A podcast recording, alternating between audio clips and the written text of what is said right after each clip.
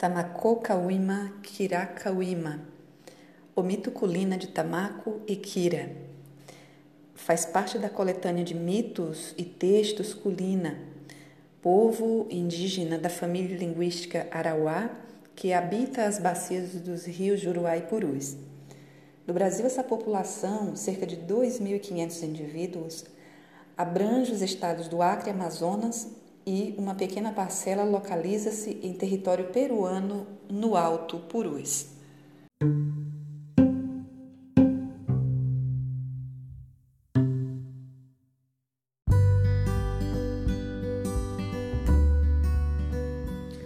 Tamako Kawima Kirakawima, o mito culina de Tamako e Kira. Faz parte da coletânea de mitos e textos culina povo indígena da família linguística Arauá que habita as bacias dos rios Juruá e Purus. No Brasil, essa população, cerca de 2.500 indivíduos, abrange os estados do Acre e Amazonas e uma pequena parcela localiza-se em território peruano no Alto Purus.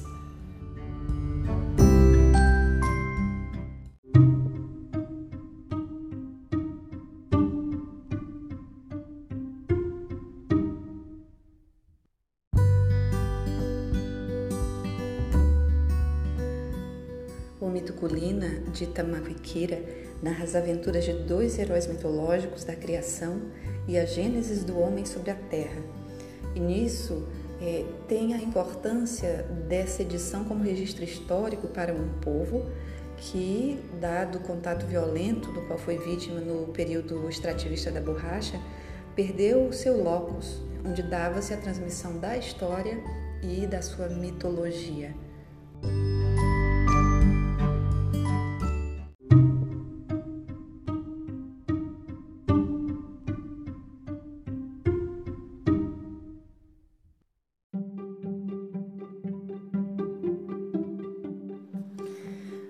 O mito culina de Tamako e Kira. Foi assim que aconteceu há muito tempo atrás. Um homem falou ao seu povo: raspem o talo da palmeira jaci, façam arcos e flechas e vamos pescar. Acabado o trabalho, os homens foram para o lago. Chegando lá, avistaram uma criança sentada às margens do lago. Assustados com a presença da criança desconhecida, os Madjá jogaram suas flechas e mataram a criança. Massoro, a mãe da criança, ouvindo os gritos de seu filho, correu em seu socorro, mas a criança morreu. Indignada, Massoro chorou, lamentou-se e fugiu para a mata, dizendo: Quando chegar a lua nova, eu vou voltar para vingar meu filho. Madjá é a autodenominação do povo culina e Massoro seria a entidade mitológica da cultura culina. Quando chegou a lua nova, Massoro voltou. Os Madjá estavam para o roçado colhendo macaxeira e quando voltaram, foram para a fonte banhar-se. Massoro, que estava escondida nas proximidades do lago, agarrou uma criança que passava e tentou arrastá-la consigo. Mas as mães da criança tomaram-na pelo braço e correu. Massoro ficou enfurecida por não ter podido levar a criança e por isso pôs fogo na aldeia toda. Incendiava a aldeia, espremendo o seio de onde saía um leite tão quente que onde caía pegava fogo. Esguichava o leite por todos os lados e quando o leite caía na água, fazia a água toda ferver. Massoro corria pela aldeia toda, esguichando o leite do seio aqui e acolá, queimando casas e pessoas. Dessa Dessa forma, ela acabou com a aldeia toda.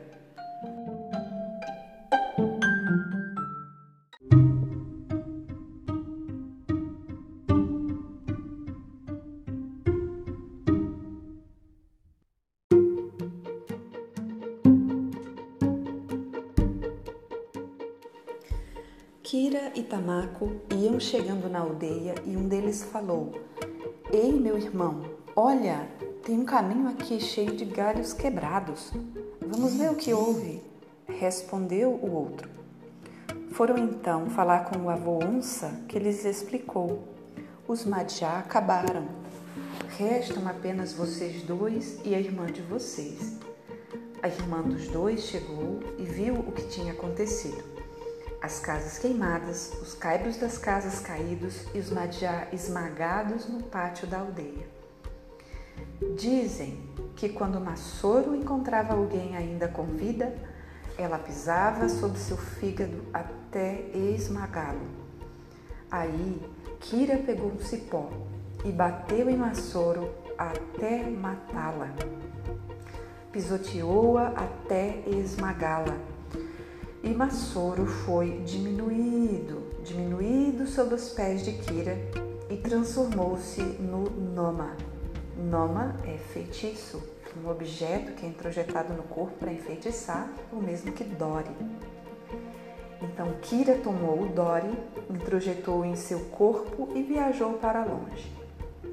Kira e Tamako foram novamente ao encontro de seus avós Onça não encontrando-os em sua maloca, dormiram ali. Kira dormia de forma tão profunda que a saliva lhe escorria pelo canto da boca. O casal de onça retornou. Vovô Onça varria a maloca com galhos quando deparou com Kira, que dormia pesadamente. Vovô Onça provou da saliva de Kira e falou para seu marido. Este meu neto está bom de comer. Mas, como Kira e Tamako demorariam alguns dias ali, o casal de onça resolveu esperar outra oportunidade para comê-los. Tamako e Kira gastavam os seus dias brincando com seus poderes mágicos. Ora transformavam-se em barata, ora em outro animal qualquer. Kira, especialmente, era verdadeiramente sábio.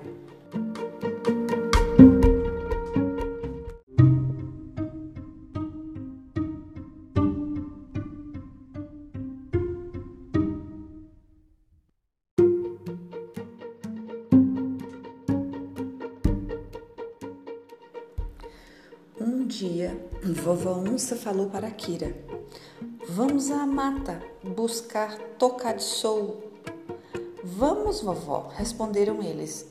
Chegaram embaixo da árvore e vovó onça falou: Aqui estão minhas frutas, meus netos. Então, Kirá subiu na árvore. Vovó onça ficou embaixo comendo as frutas que Kira jogava para ela. Aí, Tamako subiu também na árvore, apanhou um fruto, jogou na cabeça da onça e matou-a. Morta a onça, Kira e Tamako abriram-lhe a barriga, retiraram as vísceras, colocaram-nas num cesto e partiram para casa. Chegando em casa, colocaram a gordura em uma panela de argila, cozinharam, comeram e foram buscar alimento no roçado. No caminho, Tamako colheu uma cabaça e transformou-a em catatal. Os olhos vermelhos do catatal Tamako fez com a tinta de urucu. Quando acabou de fazê-lo, Tamako falou para o catatal: Quando você ouvir as pisadas de meu avô, onça, bata com o bico na raiz de uma árvore e cante catata, catata, para avisar-me. Quando vovô onça vinha chegando, o catatal deu o aviso: catata, catata, catata. Kira correu até a fonte. Trouxe um pote com água para o avô e ficou escondido esperando. Antes, porém, teve o cuidado de balançar a rede para dar ao avô a impressão de que estava por perto. Vovô Onça, quando chegou, viu a rede balançando, o pote com água e a panela com gordura. Sem saber que eram as vísceras de sua mulher, comeu-as todinhas.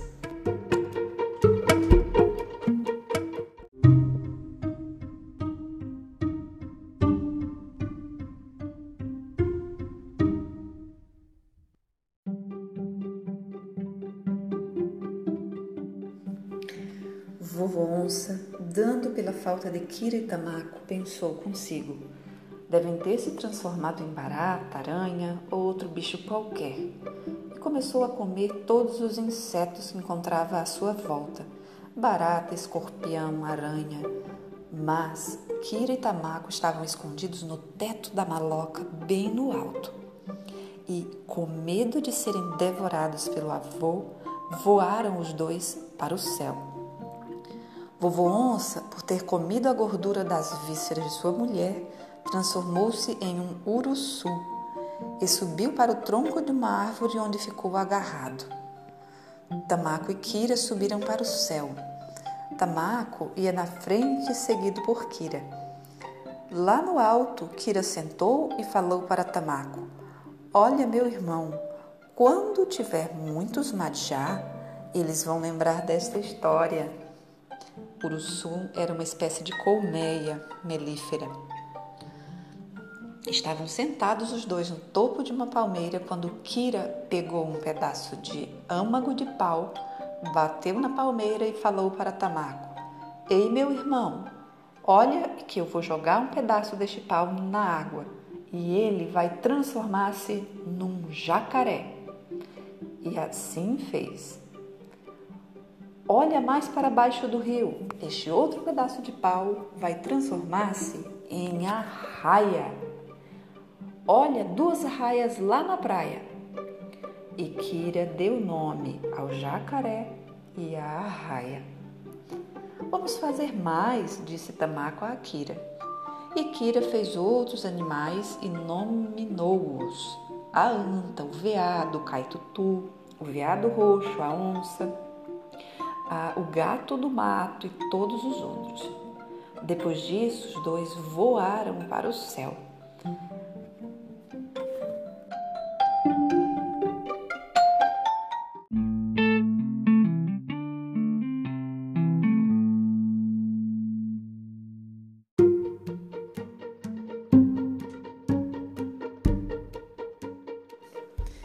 E continuando o seu momento criador, Sentaram-se os dois muito longe, bem no alto, e de lá desceram para o meio de um lago. Lá, Kira pegou uma cigarra, arrancou-lhe a cabeça e jogou-a no meio do lago. O lago secou e os dois apanharam muitos peixes. Depois de moquearem todos os peixes, Kira transformou-os em todas as espécies de alimento macaxeira, milho, banana, abacaxi, cana e mamão. O abacaxi ele fez com a cabeça do jacaré preto. Tamaco queimou os peixes e transformou-os em milho. Depois disso, Kira, cansada e com muito sono, foi dormir no alto de uma árvore. Tamako e Kira, Tamako gritou a Kira: Kira, acorda! Nossos peixes estão queimando. E Tamaco, depois disso, resolveu ficar cuidando da maloca. Colheu coco jaci, auricuri, coco-açu e deles fez os madiá. Os cocos buriti ele guardou entre as palhas da maloca e depois transformou-os também em madiá. Tamaco foi quem escolheu os cocos que transformaria em madiá. Depois de fazer os madjá, Tamako escondeu-se atrás de uma árvore e ficou escutando a fala de cada um. Tamako então falou a Akira: Olha, Akira, são outras raças de gente, não são madjá. Aí viram os canamaris, os caxinauás, também esses foram feitos por Tamako. A gente do tucano, a gente do macaco preto, a gente da onça, a gente da anta, a gente do veado, a gente da batata doce, a gente do cachorro, a gente do macaco prego, a gente do jacaré preto, a gente da cutiara, a gente do jacamim e a gente do sanhaçu. Todos esses foram criados por Tamaco. Pois bem, Tamaco foi quem criou os nossos avós e foi deles que surgimos, que surgimos, dizem assim os Madjás. Kira criou os cariús. criou, ou seja, criou os americanos, os alemães, os peruanos, os portugueses. Estes foram criados por Kira. E acabou.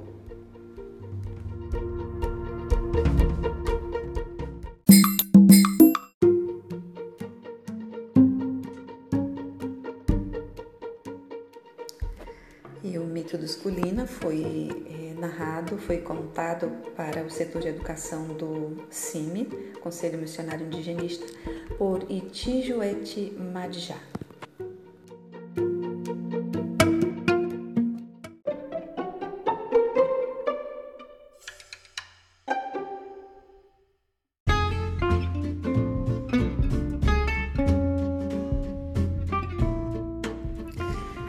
isso aí, nós estamos diante de mais um mito.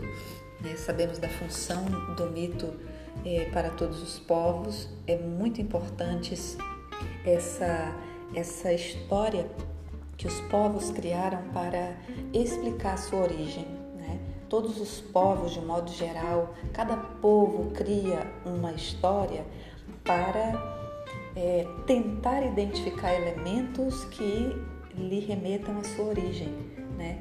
Nós vamos encontrar isso em todos os povos. Né? Na Bíblia, inclusive, nós temos uma narrativa da criação e nós sabemos que o objetivo dela não é científico, né? não é um tratado científico, mas é uma forma que um povo, num dado momento histórico, imaginou e contou e elaborou de forma poética, de forma né, com a sua linguagem, com a sua cultura, é, contando como teria sido a criação do mundo.